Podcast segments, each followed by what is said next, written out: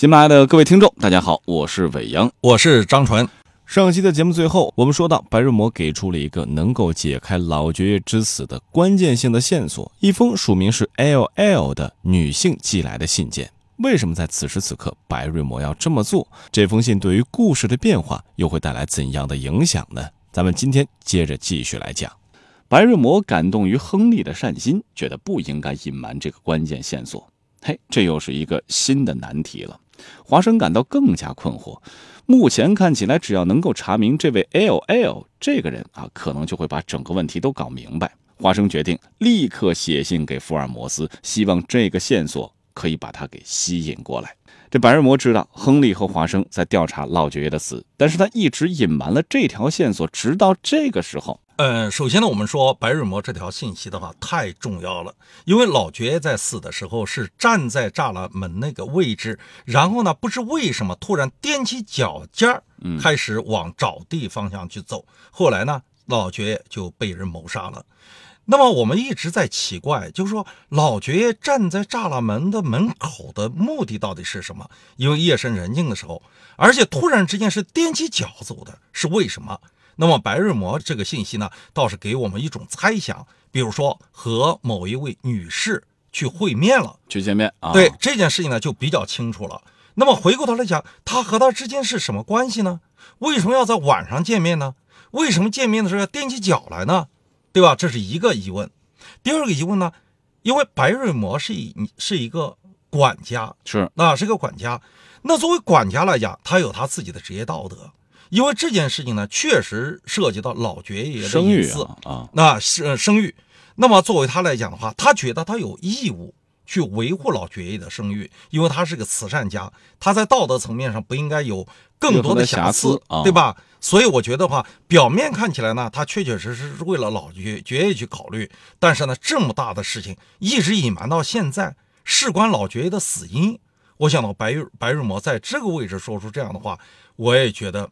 他恐怕一开始从一开始就觉得老爵爷的死应该跟这个女人有关，他只是不想说出来而已。嗯，只是为了保留老爵爷的声誉，怕大家伙会乱想或者是乱谣传，啊，导致对死人的不敬。对，所以他出于管家的这个职业道德才没有说出来。一直到他觉得自己的麻烦快要解除了，也有必要做一个反馈，啊，才把这么一个非常重要的线索说给华生和亨利听。啊，这是白日魔的选择。咱们继续往下看啊。华生在听到这个线索之后，继续给福尔摩斯去表达他自己日记当中的内容。十月十七号一直下着大雨，华生想到那个逃犯此时正身处荒凉、寒冷而又无遮无盖的沼地之中。不管他犯的是什么罪，他现在所吃的苦头也总算是赎了他的罪。好像啊，一开始华生是想把他绳之以法的，对，是啊。现在到这会儿，亨利做了这么一决定，华生也开始怜悯他了，甚至觉得这人也挺可怜的，在沼地里边无遮无盖的活了那么长时间。这会儿华生是菩萨心肠犯了吗？这倒不完全是。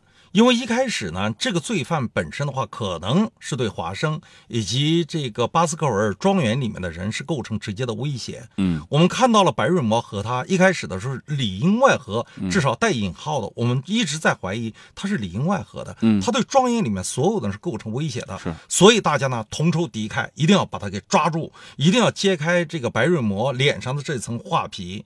但是，当我们听到了白瑞摩的妻子讲到了自己的可怜的弟弟，不管你们怎么说他，那是我的弟弟。嗯，在我的姐姐的印象中，他就是一头卷发的一个小男孩。其实，对于听的人来说，把所有的这些事儿合理化了。对，合理化了。另外，还有一个很重要的是什么呢？还有一个非常重要的是什么呢？白瑞摩他们告诉爵爷说，他再过两天可能就到南美去了。爵爷呢，突然之间觉得，这个人虽然是一个客观的威胁。他对我不构成直接的威胁，但可能会对社区老百姓构成威胁。是他如果远走了、高飞了、离开了这个是非之地了，亨利的说法是什么呢？哦，说减少纳税人的负担，走了也就走了。所以，我们人啊，有时候说我们对这个人刻骨仇恨，其实没有无缘无故的爱，也没有无缘无故的恨。当你的行为构成了对我的威胁，侵犯了我的利益的时候。那么我们，我可能是对你是有意见的，甚至有仇恨的。但是你跟我八竿子都打不着，那么我为什么要站在很高的道德高地上，非要置你于死地呢？因为他不，我最多是谴责两句，所以这个罪犯本身啊，他对华生、对亨利都不构成直接威胁了。所以你看，华生以为我来的目的是为了解决巴斯克尔猎犬的那个问题，去找出老爵爷死的真凶。而跟这个罪犯真的是没有什么关系，是他就成了什么呢？过眼云烟，所以他就不会把仇恨攻击的靶标针对着这个了。所以他的悲悯来自于什么呢？对你没有威胁，你才会悲悯嘛。通过白日魔和他妻子的这个描述之后啊，这两者之间没有办法再挂起钩来。对，所以因为没有直接的关联，也不会再对华生和亨利有任何的生命或者是财产的影响。对，所以他二人最终做出了同一的决定。对啊，觉得这人挺可怜的，放你跑路吧。对啊，其实从这个描述方面，其实也在提醒我们所有人哈，如果说我们身处冲突当中，有的时候你真的要去保全自身，最理想的方式就是把利益放掉。对啊，一旦这个利益不在你身上了，你也就不再成为矛盾的重点了啊，别人就不会再把靶标指向你。有的时候有舍才有得啊，缓兵之计，先把自己到嘴的肉放下，未来也许可以叼起一块更大的。对对，那我们再来看看华生是怎么想的。这个时候呢，华生又想到了那个神秘人，或许他也身处沼地之中。傍晚时分，他穿上了雨衣雨鞋，在沼地里面走了很远，一直走到那个夜晚看到陌生身影的岩岗。在漫天的暴雨之中，并没有任何人出现。在回程中，华生遇到了摩提莫医生，在盛情邀请之下，华生搭了他的车。华生假装不经意地问道。摩提莫，在这里，凡是乘马车能到达的住家，您很少有不认识的人吧？您能不能告诉我，哪些女人的姓名的字头是 L L？呃，摩提莫想了几分钟，说道：“嗯，不能。有几个吉普赛人和做苦工的，我就不知道。而在农民或是乡绅之中。”没有一个人的姓名的字头是这样的哦。等一等，他停了一下之后又说道：“有一个叫劳拉莱昂斯，他那姓名的字头是 L L，可是他住在库姆特雷西啊。他是谁呀？她是弗兰克兰的女儿。原来这个劳拉莱昂斯在没有征得父母同意的情况之下，就嫁给了一个画家，后来被遗弃了。”弗兰克兰自身难保，又不管女儿，这女儿的日子过得当然非常的窘迫。斯泰普顿和查尔兹都帮过他的忙，摩提莫也曾经给过他一点钱，为的是帮他做打字的工作，以维持生计。摩提莫好奇华生医生为什么问起这个，对他的追问，华生很聪明的用头骨方面的问题来反问他，话题顺利的转移出去了。啊，这个摩提莫啊，在一开始的时候，对于头骨是 很有兴趣哈。在刚认识福尔摩斯的时候，于是华生也抓住这点，把话题转了。华生决定明天一早就到库姆特雷西去，如果能见到那位名声暧昧的劳拉莱昂斯太太，他就能把调查工作大大的向前推进一步。我们在生活当中啊，有的时候也会出现特别尴尬的场面啊。这个话题其实我不想聊啊，但是你一直跟我滔滔不绝，我又不知道该怎么打断你。硬切似乎是对你的不尊重，嗯，那有怎样的办法吗？我们看到这个华生的方法就是个很好的方法，找到了摩提莫的兴趣点，哎，对，传出来。我觉得这个非常重要，因为你自己的专业的背景，你自己是最有发言权的。如果有个人啊愿意说请教你几个专业的问题，你一下就把刚才那个。那个问题就给忘掉了。嗯，那比如说，嗯，这个你是北广毕业的，哎，我想问一下，你们这个北广老师有没有一个叫什么什么老师？是不是？我上次跟他在一起吃饭的，你马上就被抓住了。嗯，就像有些人回过头来问我，哎，张老师啊，你有等会儿我再回讲讲其他。我我想问你个问题，关于心理学的问题。你看，我马上就亢奋了。所以这个呢，其实是一个最最好最直接的办法啊办法。那么当然了，还会有其他的办法，比如讲罔顾左右而言，它的可能性有没有？对吧？哎呦，关于这个问题，我突然之间联想起，呃，另外一种可能啊，另外一个问题，罔顾左右，四两千斤的方法。另外呢，反结式的问话，关于这个问题你怎么看呢？你是怎么想的呢？那这样马上对方一下子被怼回去以后的话，或者被弹回去这个球，他一下子接不住了，他就开始什么呢？开始乱了方寸了。嗯接下来他可能就回避这个话，呃，回避这个刚才的这个话题了。嗯那么还可以呢，就是制造一些热点问题。突然之间，哎呀，对方问这个话很尴尬，我就有过类似这样的事情。然后呢，哎，我钥匙没带啊。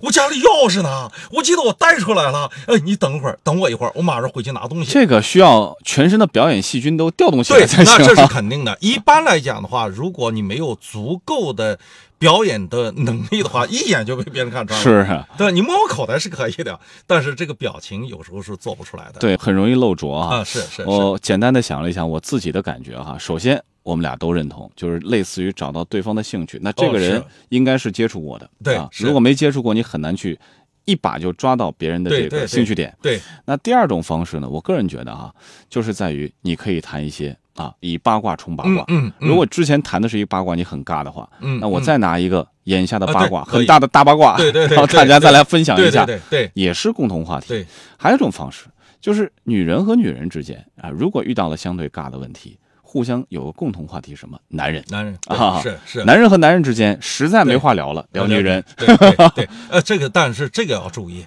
对吧？这个要注意。比如说聊着聊的时候，感觉到突然之间这个话题非常尴尬，说：“哎呀，说你你还进啊？”呃，说着说着，突然之间他就问一句：“哎，说我那天看到你，嗯，老公和另外一个女孩在一起，这就没事找事了，知道吧？虽然一下子把刚才的尴尬给冲掉了，是但是另外一个大尴尬又来了，所以没事不找事儿。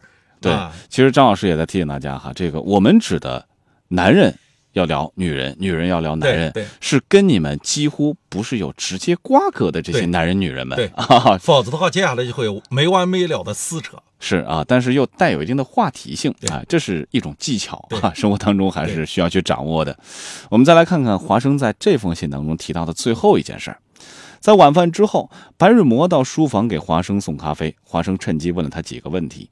对于塞尔丹的去向，白日魔回答说他并不清楚。三天之前，他把送他把食物送了过去，之后便没有任何消息了。但是食物不见了，除非食物被另外的人拿走了，否则塞尔丹应该还在那儿。原来白日魔由塞尔丹的口中知道了沼地中的另一个人的存在。嗯，他觉得这一切的背后必然是可怕的阴谋。据塞尔丹说，这个神秘的人很阴险，行动缜密，像是个上流社会的人物。他住在山坡的石屋里，有个小孩给他送日用品。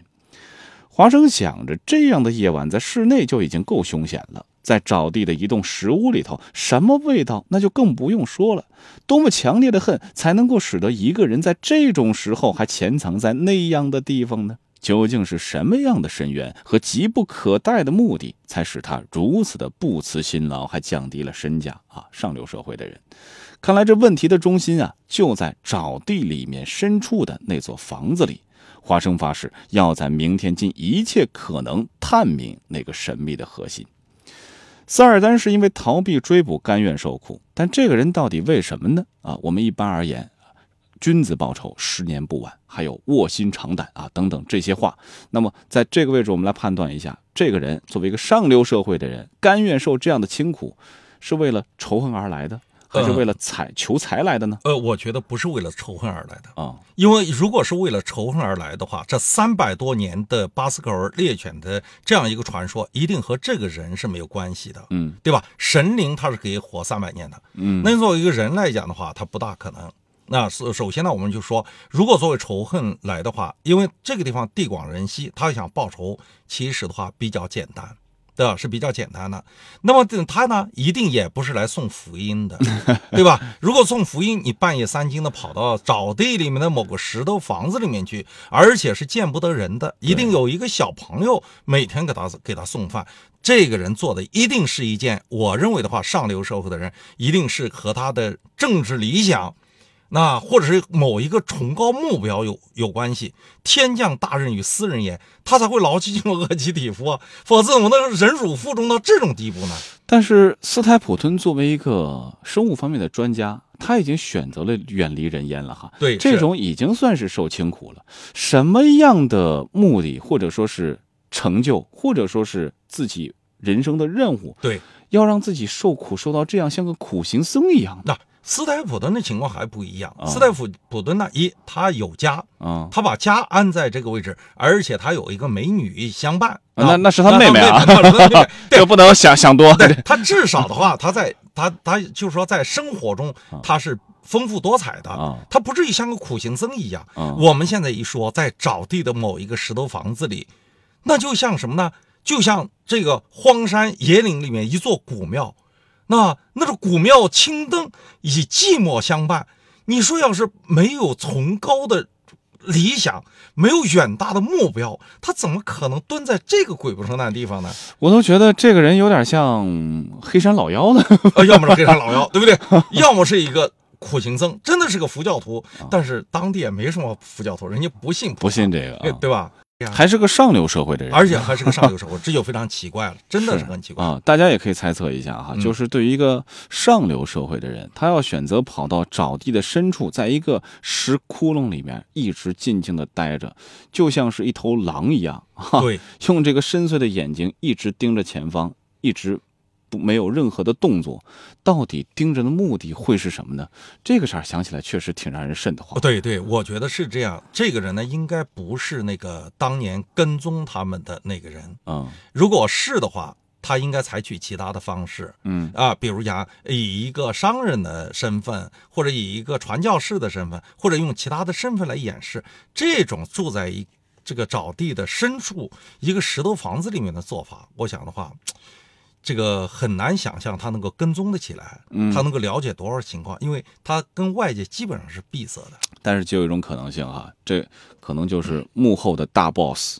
哎啊，这可能有，哎，因为大 boss 一般不露脸而且都是深居简出。虽然说嗯他住的稍微的 low 了一些啊，但是人家不让你知道他的真面目，但是他不缺眼线呢啊，他可以放自己的手下出去干这事儿。他的手下有可能，如果是你猜的是对的话，啊他的手下就是那个小孩儿。那要这么说的话，也许发布命令的是那孩子，但是孩子往下可能还有好几层的这个手下，这哇塞，这个网络太大了复，杂了，这个有点像做地下工作。对对对对对对，这个我中央情报局 这个联邦调查局才行，我觉得。对大家可以发挥一下自己的想呃，到底象力啊，是是是啊是什么样的人？看看这个人到底是属于一个怎样属性的人。对，很啊可疑。那两条线索已经出现了啊，似乎是可以解决一些问题，距离真相又拉近了很多，这也让华生算是燃起了希望。我们和他一样期盼着真相，但是能否尽早的如愿以偿呢？还是那句话，咱们下期再会。如果各位喜欢我和张老师的节目的话，一定要记得订阅《福尔摩斯探案全集》，凝视生命的黑箱。同时哈，有任何的心理学方面的，或者是福尔摩斯这个个人故事方面的问题啊，都可以在我们的栏目的下方来进行留言。咱们下期同一时间跟各位相聚在这儿，不见不。